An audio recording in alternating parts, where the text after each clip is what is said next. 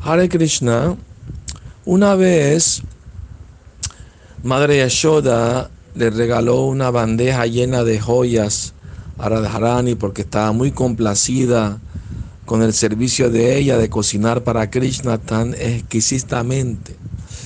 Entonces Krishna se le ocurrió una idea y le dijo a sus padres, ¿qué, eh, ¿qué tal si nosotros eh, sembramos eh, perlas y joyas y así crecen árboles con joyas y tendremos muchas, todas las que queremos?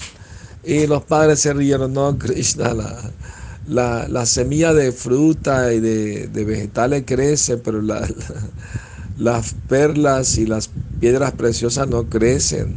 No, no, yo les digo la verdad, sí se puede. Entonces Cristo agarró unas piedras preciosas y las sembró y las estaba regando con leche pura de vaca. Todos los días iba y las regaba. Y asombrosamente en pocos días crecieron varios árboles y el fruto eran piedras preciosas, perlas, diamantes, zafiros, todo tipo de piedras preciosas.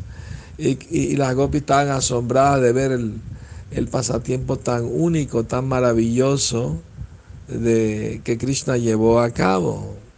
Eh, eso está en el libro de Raghunath Swami, se llama Mukta Charita. Así que Krishna puede hacer cosas maravillosas, más allá de la comprensión humana. Hare Krishna.